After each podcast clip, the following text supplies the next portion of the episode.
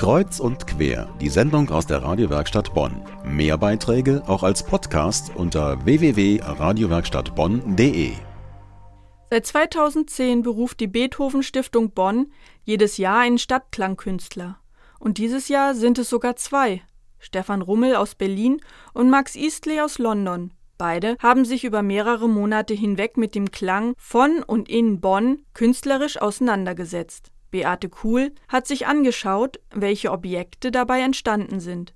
Und sie beschreibt, wie jeder beim Projekt zu Bong als Fahrradfahrer selbst Teil der Klangperformance werden kann. Stefan Rummel ist Klangkünstler aus Berlin. Dieses Jahr ist er einer von zwei Stadtklangkünstlern für Bonn. Er hat die Stadt nach besonders interessanten Klängen durchforscht und musste dabei natürlich oft den Rhein überqueren. Dabei kam ihm dann die Idee für seine Klanginstallation nah und fern. Die Grotte am Bonner Rheinufer verbindet er akustisch mit einem neu erstellten Kubus auf der Boilerseite.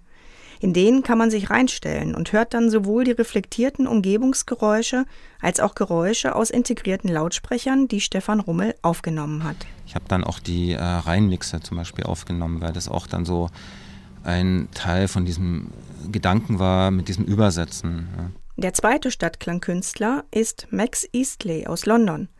Er hat im Botanischen Garten zwei Windhafen aufgestellt. Seine Recherchen bei der Beethoven Stiftung haben ergeben, dass Beethoven sich mit Windhafen beschäftigt hat. Vielleicht besaß er sogar eine, die in der Mondscheinsonate zu hören sein soll. Aber das ist Spekulation. Bewiesen ist, dass der englische Komponist Edward Elgar zwei Windhafen hatte. Perhaps this is a speculation. I've been talking to the Beethoven Foundation um, that um, possibly Beethoven heard the Aeolian harp and it's somewhere in the Moonlight Sonata. So we can um, make other connections with other composers.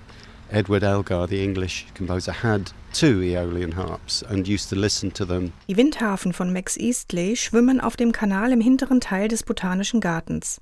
Wenn man sie sieht, könnte man sie auch für zu groß geratene moderne Garderobenständer halten. Aber Garderobenständer machen normalerweise nicht so eine schöne Musik.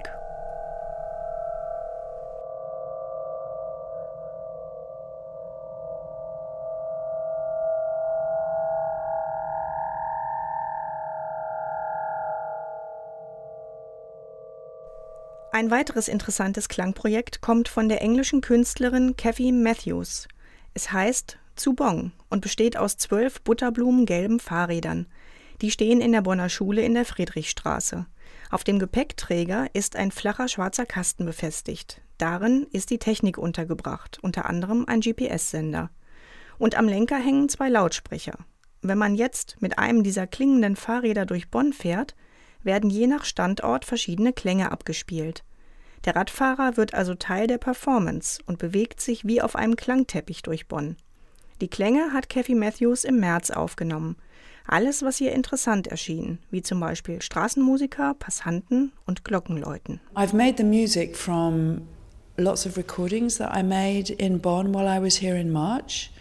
which have included some musicians playing on the street, uh, as well as people talking and the bells and just interesting things that I found. Und so hört sich das dann an, wenn man mit einem klingenden Fahrrad durch die Friedrichstraße fährt.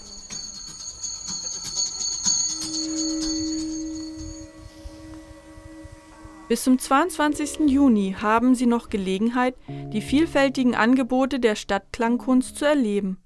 Eine Übersicht über alle Installationen, Ausstellungen und Konzerte von Bonn Hören finden Sie auf unserer Internetseite radiowerkstattbonn.de